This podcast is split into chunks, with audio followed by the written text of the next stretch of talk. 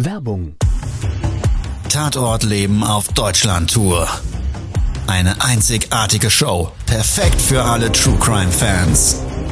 Erlebe echte Tatortgeschichten, spannend erzählt von Marcel Engel, Deutschlands bekanntester Tatortreiniger. Erfahre, was Marcel von den Toten lernen konnte, bei über 15.000 Tatorten. Tatortleben live, auch in deiner Nähe. Jetzt Tickets sichern.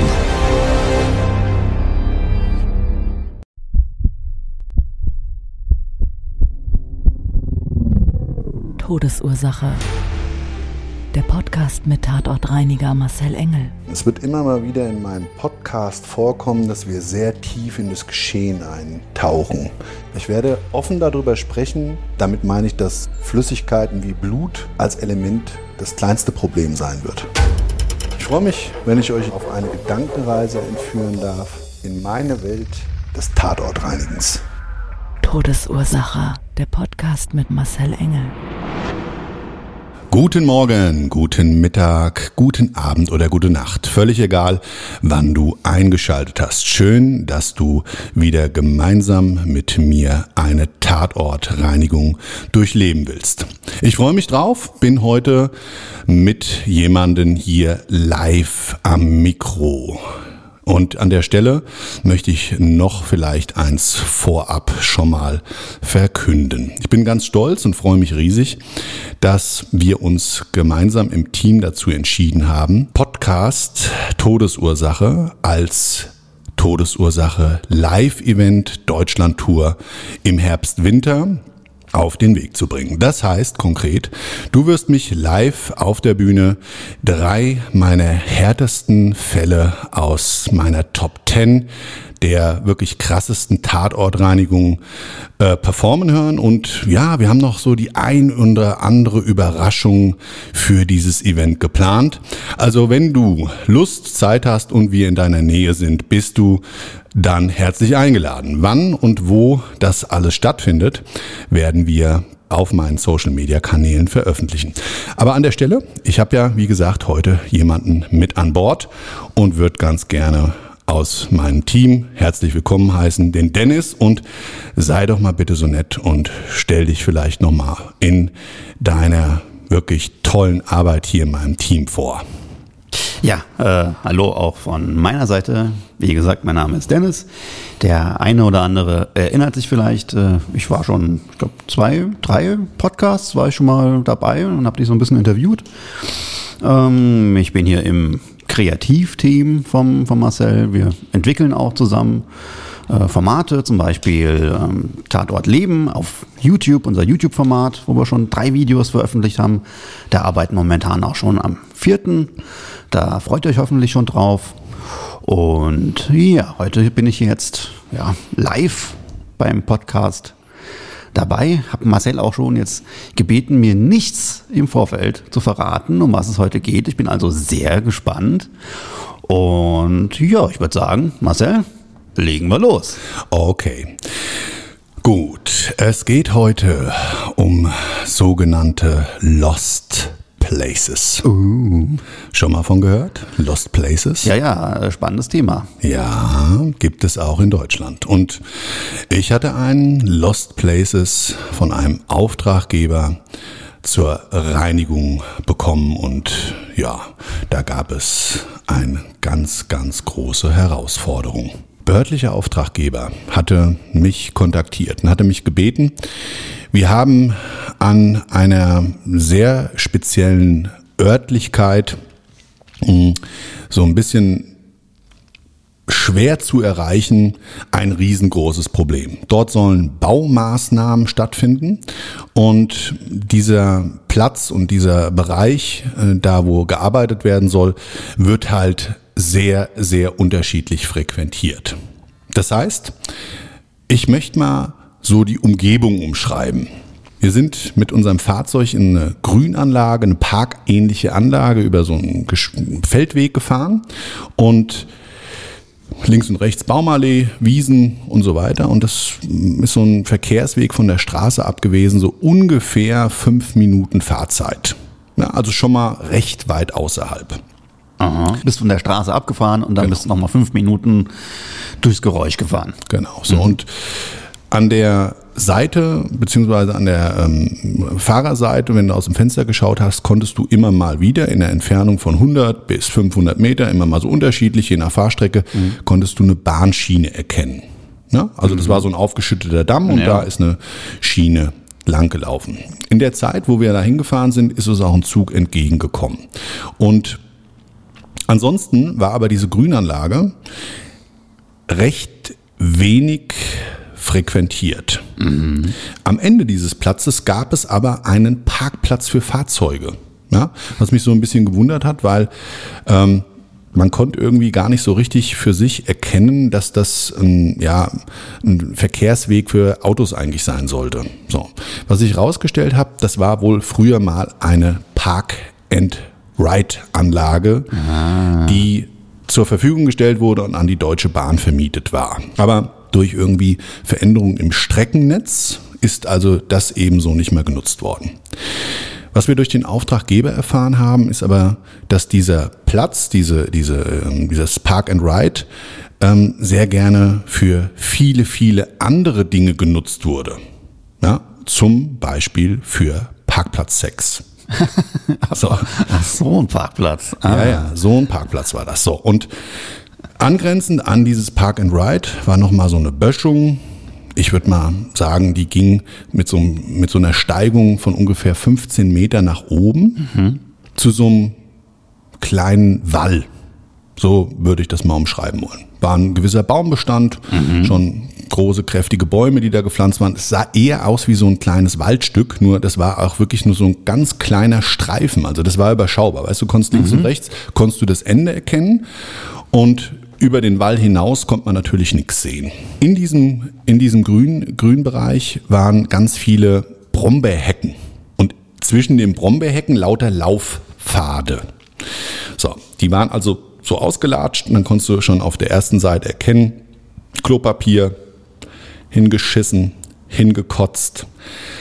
Ähm, dann, das war die Aufgabenstellung, eben diesen Park-and-Ride-Bereich, sowie als auch diesen Grünstreifen, diesen grünen Wall, wie ich das mal nenne, Ja. und ein dahinterliegendes Gebäude, Gebäudeeingang zu reinigen. Und was ich an dem oder zu dem Zeitpunkt jetzt nicht wusste, ich habe das ähm, einfach beim morgendlichen Abholen des Auftrags überhaupt nicht als relevant äh, für mich gesehen, weil es ging um den Eingang. Und ich hatte da was visuell ganz anderes vor Augen. Ja? Und ja, dann sind wir ja durch diese Trampelpfade natürlich zu diesem Gebäudeeingang gegangen. Okay. So, und ständig haben die irgendwelche Äste im Gesicht gehongen und so weiter und so weiter. Und dann haben wir linksseits und rechtsseits so an diesem, an diesem Wegesrand in den Brombeerhecken auch immer wieder Klopapier, Spritz, Besteck Ah je. und andere Utensilien gefunden. Nun mal, äh, ist für zu meiner Visualisierung, was für eine Jahreszeit war das? Das war damals im Frühjahr. Frühjahr, Ja, war recht warm. Und ja, also ich war damals schon im T-Shirt unterwegs und ähm, also wir hatten gute 20 Grad, alles toll. Okay, ja. okay. Schöner, schöner Sommertag war das. Und ja, dann ging es weiter, also zu, zu diese, diese, diese Steigung, diesen Hügel da hoch, so ein bisschen, ja, wie, so, wie durch so einen Dschungel bist du da gelaufen. So würde ich das mal umschreiben. Okay, ja, kann ich mir vorstellen. So, und dann gab's so wie so eine kleine Lichtung. Da waren keine Brombeerhecken mehr. Drei, vier große Baumstämme auf so einem Bereich von circa 20 Quadratmetern verteilt. Da war dann auch dran rumgeritzt und gemacht und getan. Und überall an diesen Baumstämmen lagen Kondome. Überall auf dem Boden lagen Kondome. Und dann habe ich gesagt, ach du großer Gott, was hier wohl immer für ein wildes Treiben abgehen Ja. mag, dass das hier so, naja, ähm, Der Rammelplatz. ja, hy hygienisch fragwürdig genutzt. wir, hatten, wir hatten zu dem Zeitpunkt dann auch irgendwie schon so, so ein Kopfkino und genau wie du es eben so sagst, du hast halt bei so einem Auftrag dann auch, ich war da mit zwei Mann unterwegs von, von meinem Team, weil es ja auch eine gewisse Fläche war, also Ja. der Parkplatz plus Böschung plus Eingang, haben wir gesagt, okay, wollen wir auch an dem Tag fertig werden mit. Und wir wussten ja nicht genau, was uns zukommt. Und ja, es war dann äh, auf jeden Fall so, dass wir auch schon gescherzelt haben. Ja, klar. wir haben so unser Späßchen gemacht und haben uns gedacht, ach du, da wird ja äh, das wilde Rammeln da irgendwie immer nachts losgehen, ja. Ja. vonstatten gehen. Was natürlich ein bisschen die Stimmung getrübt hat und auch den Eindruck dadurch verändert hat, war ähm, schon ganz klar der sichtbare Drogenkonsum. Ja. Spritzbesteck und so weiter haben wir immer mal wieder überall gefunden. Also so eine, so eine sehr zweigeteilte Nutzform. Und wir haben auch gleich dann für uns gesehen, warum das so ist. Und zwar sind wir dann in dieser Lichtung noch ein Stück weiter gegangen. Dann waren wir an diesem Peak des Hügels. Ja. Und dann ging es in so eine kleine Senke rein, wie so ein Gehweg mit so fünf, sechs Treppenstufen. Und dann kam so, so ein kleines Kanalsystem, wie so ein Bachlauf, trocken, ja. Konntest du am Ende sehen, da war so eine Röhre, die kam aus dem, aus dem Erdreich raus, wieder aus so einem aufgeschütteten Wall. Und rechtsseits konntest du so ein Gebäudeteil komplett zugewuchert in den Hang praktisch eingelassen mit einem riesengroßen Stahlgitter und einer Stahlgittertür sehen. An dieser oder neben dieser Stahlgittertür, da waren dann auch lauter Schlafsäcke und, und, und äh, ja, wie so eine Art Zeltplane über die Äste gelegt, wo dann darunter diese Schlafsäcke äh, lagen. Und da lag dann ein Mensch. Da haben wir uns erstmal ein bisschen erschrocken. Aha. Ja, ich habe dann mal laut gerufen, Servus, alles gut. Und ja, das war dann halt jemand, der da gerade sich in Druck gesetzt hat, der Oh war auch ferner liefen. Oh nein.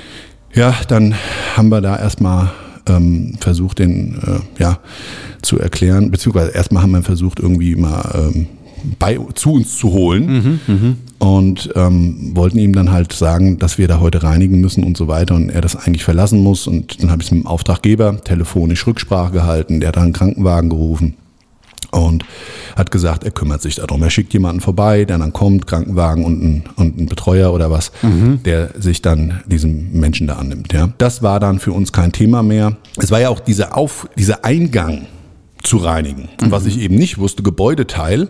Und das hat mir dann die Zentrale nochmal durchgesagt, weil ich denen nämlich gemeldet habe, hier kümmert euch mal ein bisschen darum. Wir haben hier gerade einen Mensch liegen, der ist zugeballert, zugedröhnt und äh, der kann hier natürlich nicht bleiben, wenn wir da äh, den Reinigungsauftrag durchführen.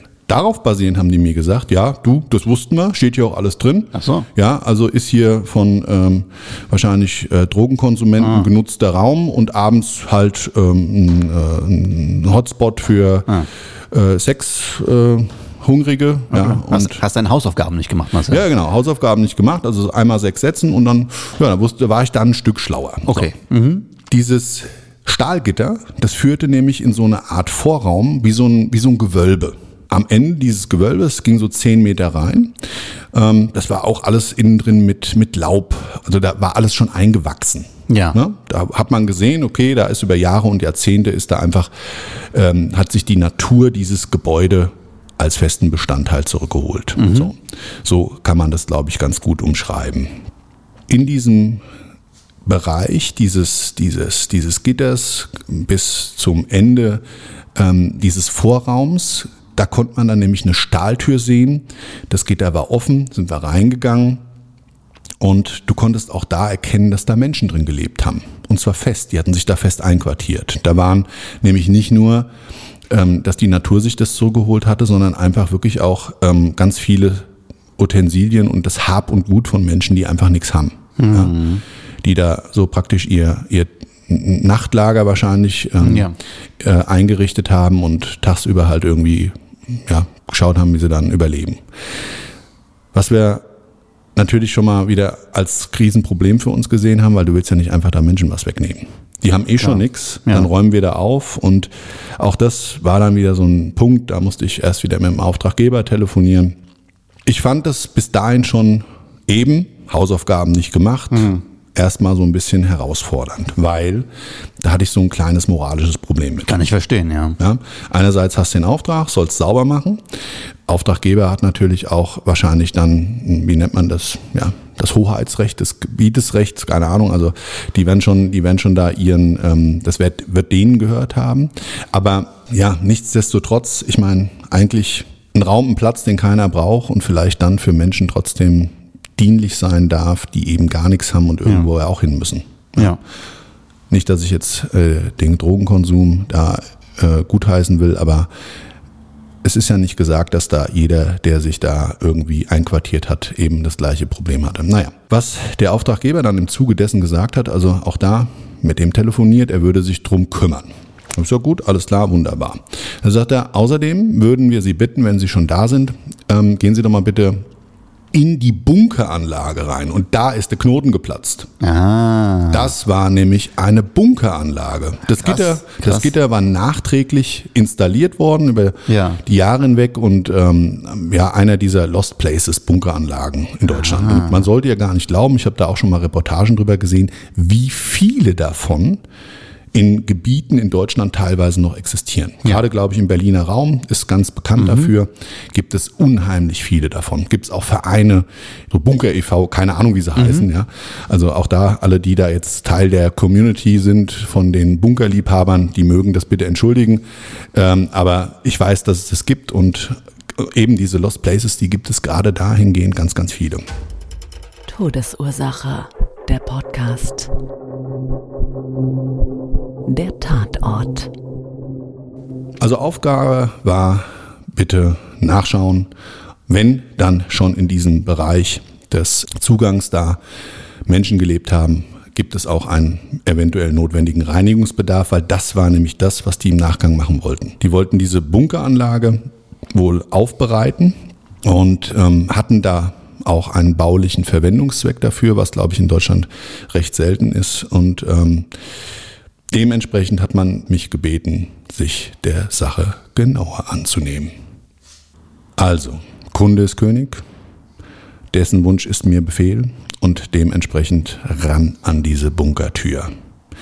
Eine riesengroße Metalltür, stark verrostet von außen, vier große Hebel, so etwa 30 Zentimeter lang, die man bewegen musste, um überhaupt diese Verschlussmechanik von dieser Tür zu lösen. Da haben wir uns schon mal extrem gequält. Ja, wir haben da gezerrt gemacht, getan. Hab ich gesagt, hier Leute, so wird das nix. Holt mal einen großen Hammer, wir nennen das Bello und dann kloppen wir da mal ordentlich drauf. So einen 2-Kilo-Hammer, weißt du, wo du mal ordentlich drauf hämmern kannst. Aber heißt es, die war nicht verschlossen? Genau, und die Tür, die war nicht verschlossen. Die war quasi nur äh, jetzt ins Schloss gefallen. Ja, nee, es war halt, äh, sie war halt mit diesen Riegelmechaniken oder mit dieser, mit dieser äh, Verriegelung halt verschlossen. Okay, aber ihr habt keinen Schlüssel gebraucht oder irgendetwas, um die aufzumachen. Kein Schlüssel. Aber Herausforderung war Nur, dem, nur, nur den Bello. genau, nur den Bello. Herausfordernd war es trotzdem, weil natürlich irgendwie so, ja, es war wirklich schwer. Und dann habe ich eben genau aus dem Grund, nicht verschlossen, mechanisch schwer zu öffnen, mir jetzt gar nichts weiter dabei gedacht. Wir haben ja immer so eine gewisse Erwartungshaltung. Also wenn du hinter eine verschlossene Tür guckst, bei einem Gebäude, wo du siehst, es ist verwittert, ein Lost Place, da war wahrscheinlich Jahre oder Jahrzehnte keiner mehr drin, dann hast du ja im Vorfeld mit der Erwartungshaltung ein Kopfkino, was dich dort erwarten wird. Ich hatte erwartet, wird wahrscheinlich ja, im Idealfall trocken sein, aber das habe ich auch schon mal. Ich war schon mal in so einer Bunkeranlage. Das gibt's genau auch andersrum, also feucht-trocken. Aber was viel wichtiger ist, klar, die Dinger sind meistens stockdunkel. Du musst halt da auch aufpassen, je nachdem wie groß so eine Anlage ist, dass du dich nicht da drin verläufst. Ja? So, also wir haben dann die Tür geöffnet, sind mit einem LED-Strahler, mit so einem Akku-LED-Strahler in diesen, ähm, ja, in diese Bude rein.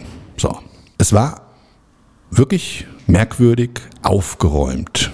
An den Wänden ist so die Farbe, das war so eine, ich würde das mal so, so eine Latex-Ölfarbe früher an diesen Wänden. Ja. Das ist so leicht abgeblättert. Ha. An der einen oder anderen Stelle waren so Ausblühungen, so Salpeter. Das sieht dann so ein bisschen aus wie so, ja, wie so Puder auf dem Boden und so, so an den Wänden selber. Ähm, bildet sich da so, so, eine, so eine Art äh, ja, kleiner Flaum. Und das hast du immer mal so wieder punktuell gesehen. So, und was du dann natürlich, äh, wenn du dann da durchgehst, gerade wenn du dann die Lampe schnell bewegst und es gibt eine gewisse Architektur in dem Raum oder es hängt noch was von der Lampe, dann siehst du immer mal im Kopf, mir geht es zumindest häufig so, was langhuschen. Oh Gott, oh nein. So, weißt du, weil du hast irgendwie so diesen Schein und dieses Schnelle und das Auge spielt dir dann einen Streich, weil es nicht hinterherkommt und du hast natürlich auch einen riesen Spannungsbogen. Nochmal ein Gruß an alle, die das jetzt zum Einschlafen hören. Ja, also auf jeden Fall Lampe an. Ich bin vorgegangen, habe dann ähm, diesen, diesen großen Raum vor mir gehabt. Wie gesagt, die Wände so ein bisschen vergammelt, Boden leicht staubig, aber mehr oder weniger eigentlich, als hätte man irgendwie so ja, einen Raum verlassen und 40 Jahre lang zugeschlossen. Also du hast da nicht irgendwie erkennen können, dass da jetzt vielleicht irgendwas drin passiert sein könnte. So, und wir gingen dann so den Gang lang. Da habe ich den Jungs noch gesagt, habe ich gesagt, Leute, passt auf, wir müssen auf jeden Fall eins machen. Ich weiß nicht, wie groß diese Anlage ist und die Aufgabenstellung war jetzt hier reinzuschauen. Und ähm, ich würde sagen, dann gucken wir es auch komplett durch. Aber wenn das hier ein Labyrinth wird, wir müssen uns auf jeden Fall den Weg markieren. Ja? Bin zwar kein Pfadfinder, aber das habe ich sofort geschaltet. Das könnte sonst ein echtes Problem geben, weil ich sage jetzt mal, dann stehst du in so einer Bunkeranlage, Handyempfang wahrscheinlich nicht vorhanden, ja, und ähm, ja, dann kannst du mal gucken. So eine Akkulampe hält ja auch nicht ewig, ne? Genau, genau. So hast du also einen Song. Gut, mal Jungs, die waren komischerweise und merkwürdigerweise leicht angespannt. Und es war tatsächlich einer dabei, ähm, unser Lehrling, der hatte da gar keinen Bock drauf. So. Naja, ich habe dann gesagt, du pass auf, ist keine Schande, wenn man da jetzt nicht unbedingt, ja, nicht wegen der Dunkelheit oder so. Es ist äh, nur so, äh, ich, ich glaube, ich habe da einen Schatten gesehen. so, und dann habe ich gesagt, hier, pass auf, macht Schlocker, bleib mal hier vorne. Nee, nee, nee, hier vorne, ich, ich will hier auch nicht drin bleiben, sagt er. Nee, nee, drin bleiben, äh, nee.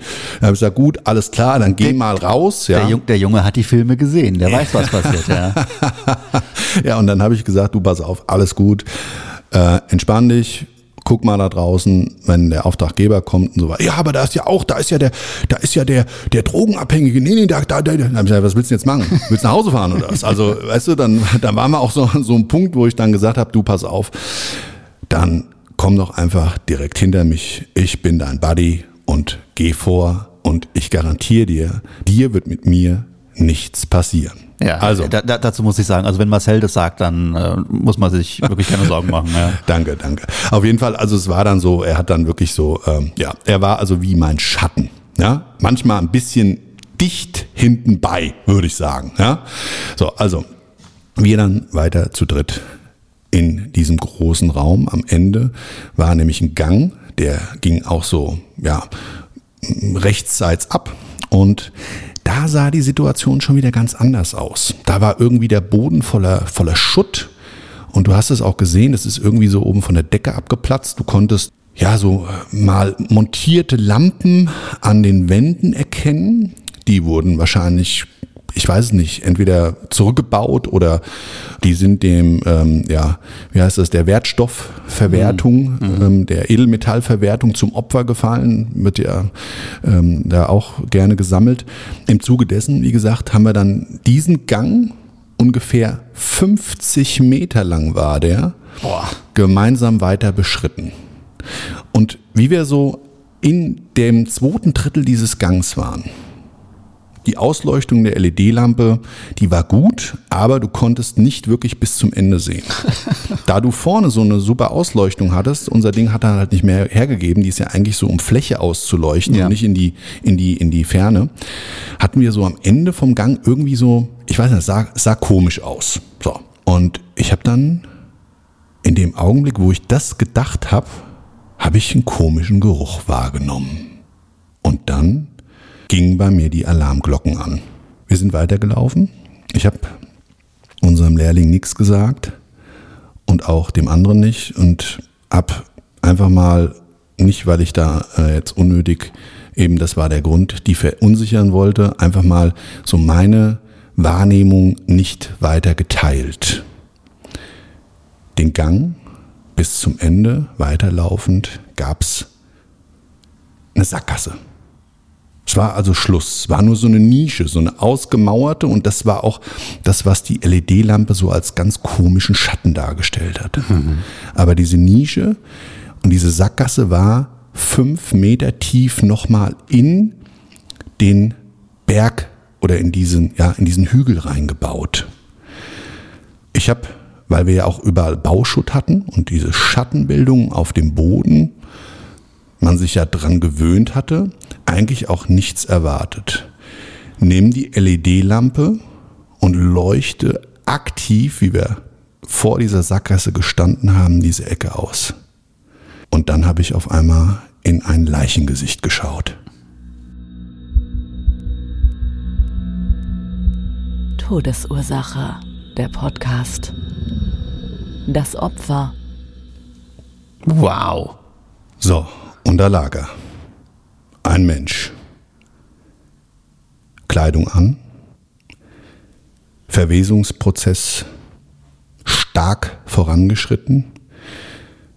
Teilweise würde ich fast sagen, schon wie skelettiert. Also du hast wirklich von dem Körper als solches gesehen, dass das Skelett und diese skeletären äh, Gesichtszüge und gerade bei dem Gesicht, das sah echt grauselig aus. Also der, man, man, man kennt das ja so aus Filmen und so weiter, wenn das Gesicht so einfällt und du siehst so die Wangenknochen, diese Ausprägung des Kiefers und der Mund stand offen und die Nase, da war irgendwie gar kein Gewebe mehr drauf und die Augen selber auch ganz merkwürdig schwarz, also die Augen, die Augäpfel habe ich gar nicht gesehen, aber so diese Augenhöhlen so ganz schwarz äh, äh, eingefallen und die Haare, die waren so, so länglich, eigentlich komplett vorhanden. Echt krass. Also ich habe ja schon oft Leichen gesehen. Und immer dann, wenn du gar nicht daran denkst, und ich war ja so ein bisschen vorgewarnt, und trotzdem habe ich mir selber ein Bein gestellt, weil ich ja meine Wahrnehmung nicht mit den anderen teilen wollte und dadurch irgendwie auch wieder so in meiner inneren Kommunikation ausgeblendet habe. Ja. Da wird schon nichts sein. Und habe das komplett ausgeblendet, als wäre es gar nicht vorhanden, dieser Geruch. Aber ich habe ihn ja wahrgenommen. Und ich kann dir nur sagen, wirklich, das war richtig derb. Bin jetzt auch echt ein bisschen äh, sprachlos. Äh, Aber gehen wir nochmal zurück. ja. Lass uns nochmal zurück. Okay, gehen wir nochmal zurück. Ich gucke in dieses Totengesicht. Mein Lehrling hinter mir, der hat das in dem Augenblick noch nicht gesehen. Nein. Ich bin einen halben Schritt zurückgegangen. Ich habe mich ein bisschen erschreckt. Ja klar.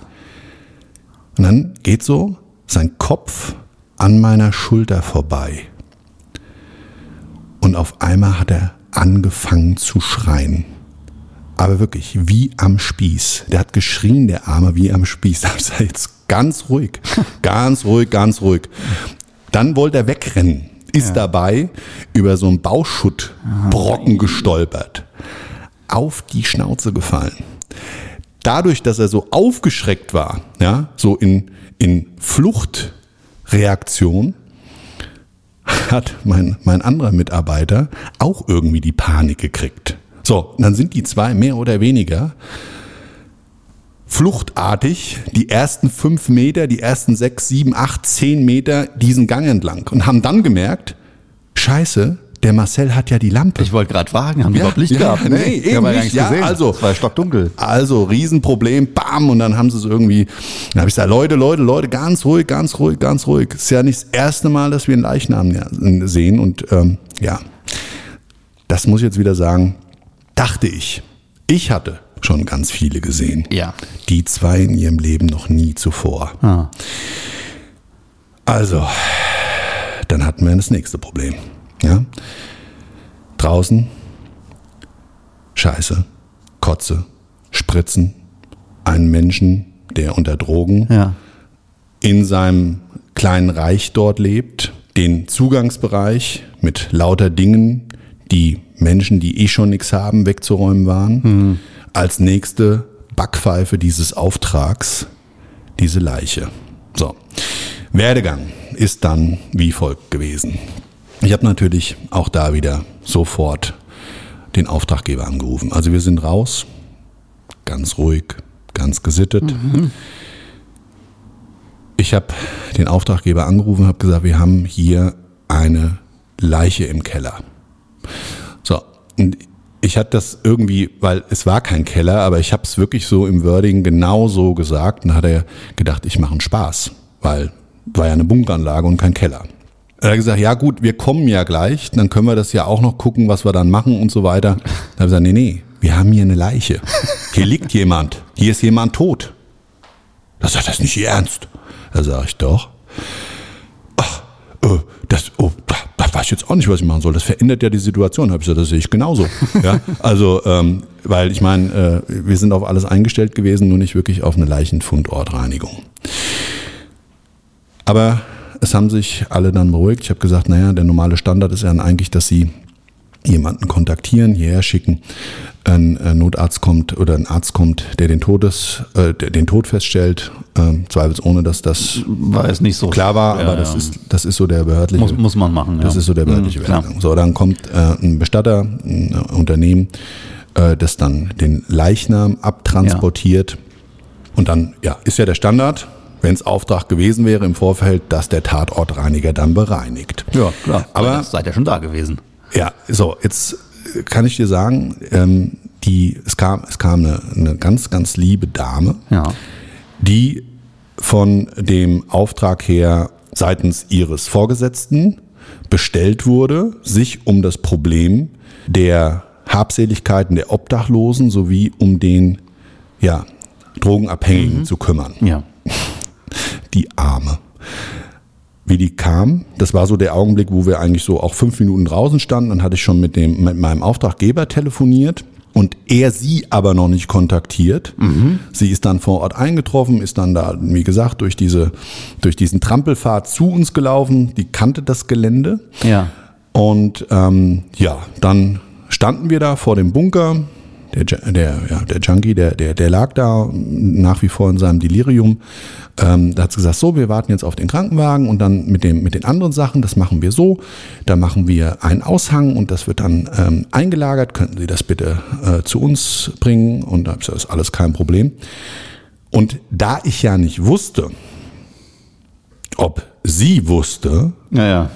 dass wir da eine Leiche haben, äh, habe ich sie blöderweise ganz unsensibel darauf angesprochen. Da habe ich gesagt, was machen wir eigentlich mit der Leiche? so, und die Arme, die Arme, sage ich nur, die ist ganz blass geworden. Die ist wirklich, die hat von einer Sekunde auf die andere die Farbe gewechselt. Da sagt sie, was denn für eine Leiche? Da habe ich gesagt, in der Bunkeranlage liegt ganz, ganz hinten, wenn man durch diese Bunkeranlage geht, in einer Sackgasse, in so einer Nische, ein Leichnam. Längere Zeit, meiner Berufserfahrung nach, stark verwest. Und ich hatte das eigentlich gerade telefonisch abgeklärt. Und hat sie gesagt, ja, ja, was machen wir denn da jetzt? Dann habe ich gesagt, naja, eigentlich ist der Werdegang ja schon, dieser Prozess, den man da anstoßen sollte, ähm, beauftragt worden. Äh, ja, muss ich dann jetzt hier stehen bleiben? Habe ich gesagt, naja gut, also die Leiche brauchen sie nicht bewachen, der rennt ja nicht mehr weg. Ja, und dann habe ich das versucht, so ein bisschen zu lockern, aber sie war fixen alle. Ich Kann meine, ich mir kann ich kann es auch verstehen. Ja, also die kam da vielleicht, ähm, ja, hat sich vorher noch ein Eischen geholt, so sah, so sah es zumindest aus. Ja, hat sich noch ein Eischen geholt Ja. und ist dann so ganz fröhlich äh, da ähm, vor Ort gekommen, um als Problemlöserin äh, da alles praktisch in die Hand zu nehmen. Ja, und dann komme ich, dann kommt der Tatortreiniger und sagt, übrigens, wir haben eine Leiche gefunden. Also krasser geht's eigentlich Ja. nicht. Unser Lehrling, der hat ja da dann den Tapferen gespielt. Da hat er gesagt, passen Sie auf, da brauchen Sie gar keine Angst haben. Ja, und Sie können auch ruhig mit meinem Chef reingehen. Da passiert Ihnen nichts. Also ganz, ganz drollig. Das ist aber nett. Ja, ja, ganz, es ist ja auch, ist ja auch ein frecher, aber ein lieber Lümmel, ja? Ja. Übrigens fa- fast genau das Gleiche, was ich eben auch gesagt habe. Ne? Ja, und ja, dann war es so, also die ganzen, die ganzen, wir haben dann äh, übrigens, um jetzt nochmal vielleicht auch äh, den Tatort zu umschreiben, wir haben dann den Gesamtauftrag vom Parkplatz ab beginnend schon mal gereinigt, weil es mussten ja eh alle erstmal Step by Step kommen. Die Sachen haben wir eingeräumt von äh, den Obdachlosen.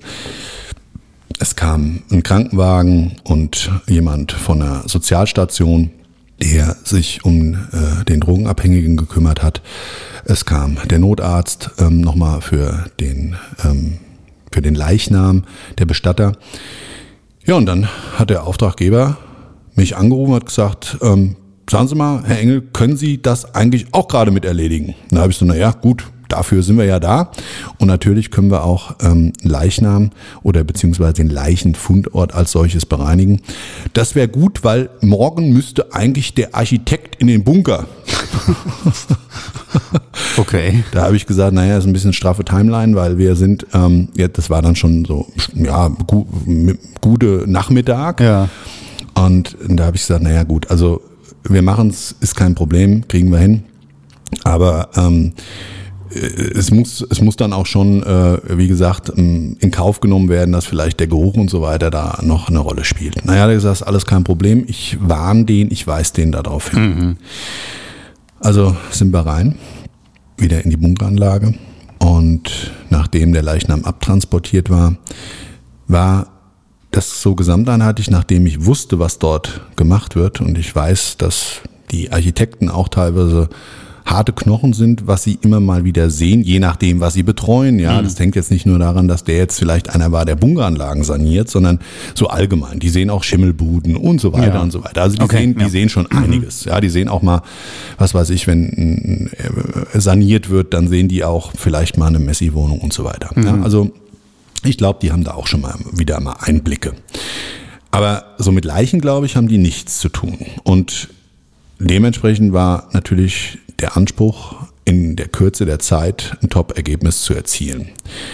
Und da will ich vielleicht nochmal wirklich was zu sagen. Der, der Leichenfundort selber, der saß ja da so irgendwie in, in dieser Nische, der Leichnam, leicht angelehnt an so eine Wand. Und diese Nische selber, das war eigentlich wie so, ja, wie so Ziegelsteine hochgemauert. Also das, da gab es keine Wandverkleidung.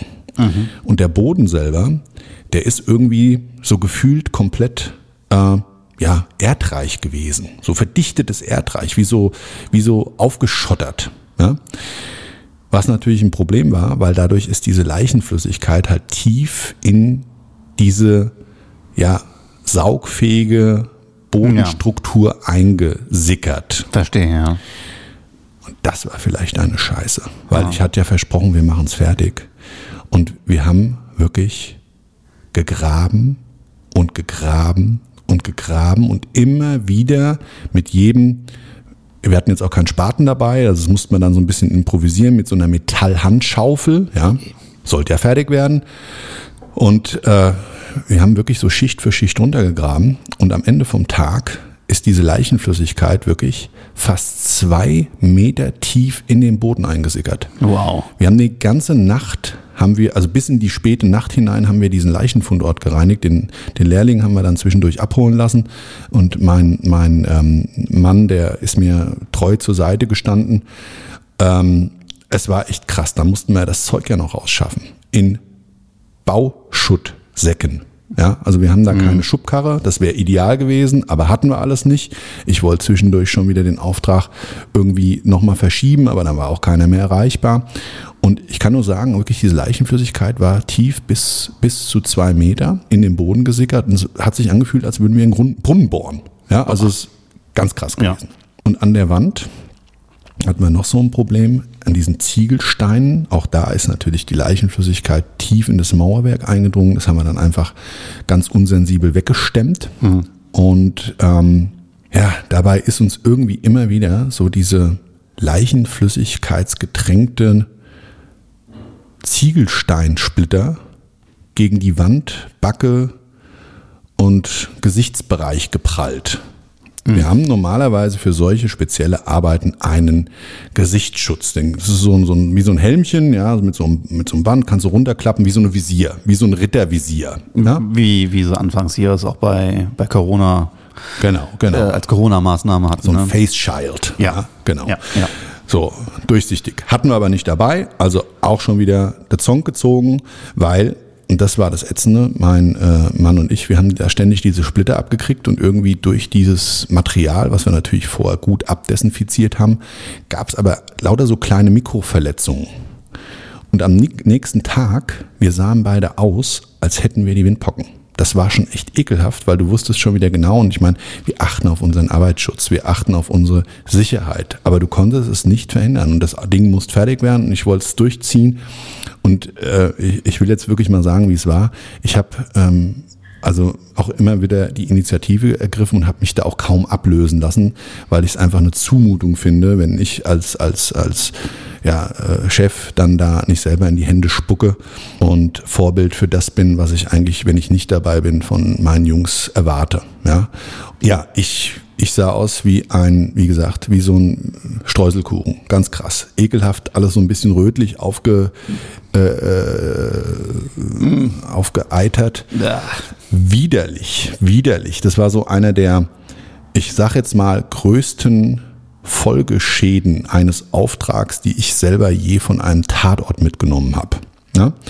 Also danach haben sie mich auch eine ganze Zeit lang Streuselkuchen genannt. Ja, ja die frechen Lümmel hier alle. Naja, egal. Also es ging auf jeden Fall bis in die späte Nacht hinein. Wir haben dann noch ein schönes Turbonebelverfahren gemacht, um da wirklich auch am nächsten Tag die Geruchsneutralisation zu garantieren. Das hat auch wirklich alles zur Zufriedenheit des Kunden geklappt.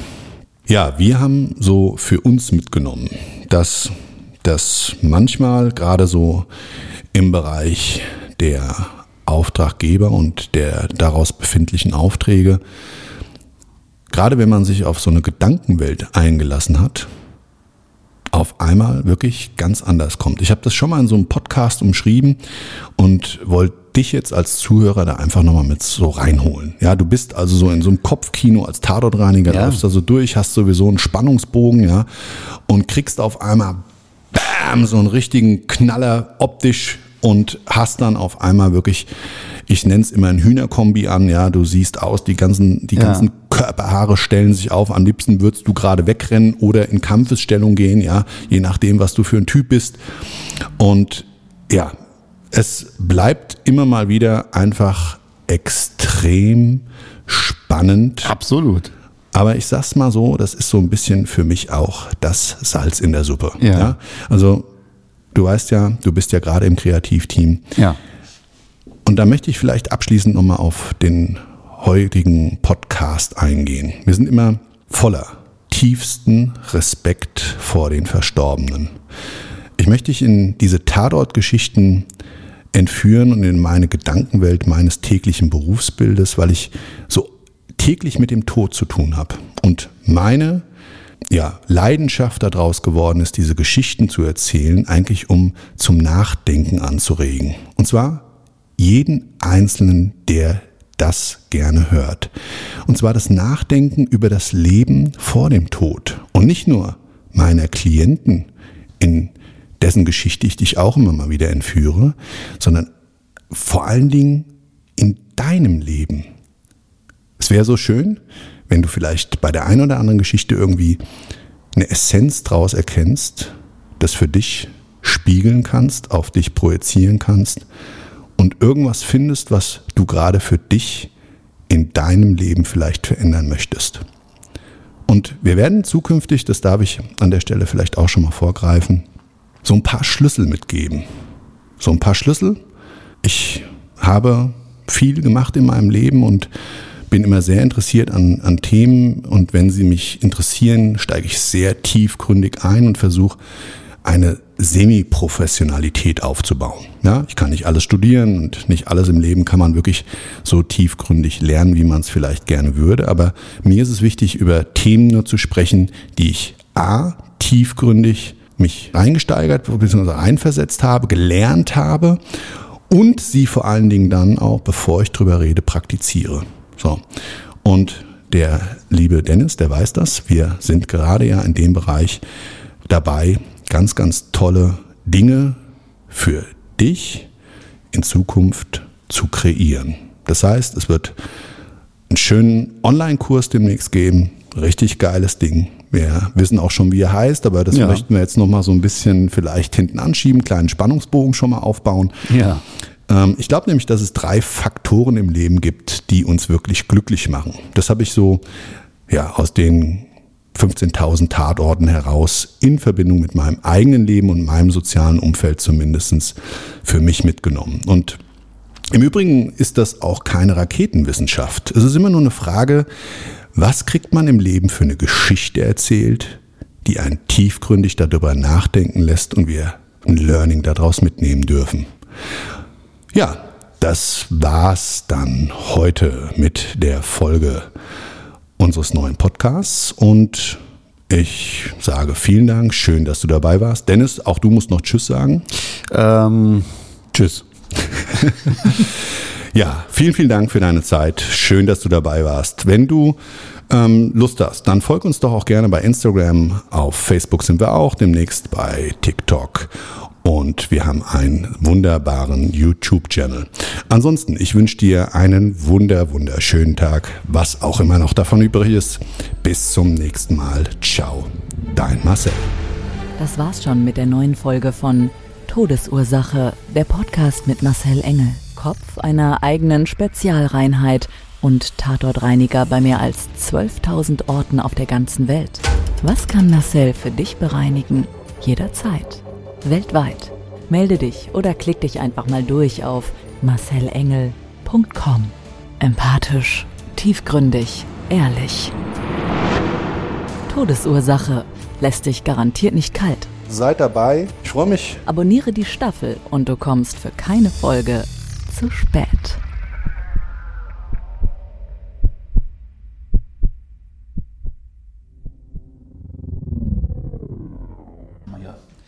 So, ich habe auf den Knopf gedrückt. Sehr gut, dann starten wir jetzt. Ah, strecken. So, los geht's. Ah, hands up, up, up, up. jeder, der, jeder, der es jetzt hören würde, der würde sich sagen, was ist denn da los? Sag mal? Die zwei am Mikro. Ich sag nur Outtakes. Na, herzlichen Glückwunsch. Mobbing findet überall statt. In der Schule, am Arbeitsplatz, innerhalb der Familie und im Internet. Erfahren Sie in dem Kompaktbuch Ausgemobbt, wie Sie sich gegen Mobbing wehren und künftig vermeiden, zum Mobbingopfer zu werden. Ausgemobbt von Marcel Engel und Martin Zowak, überall im Buchhandel.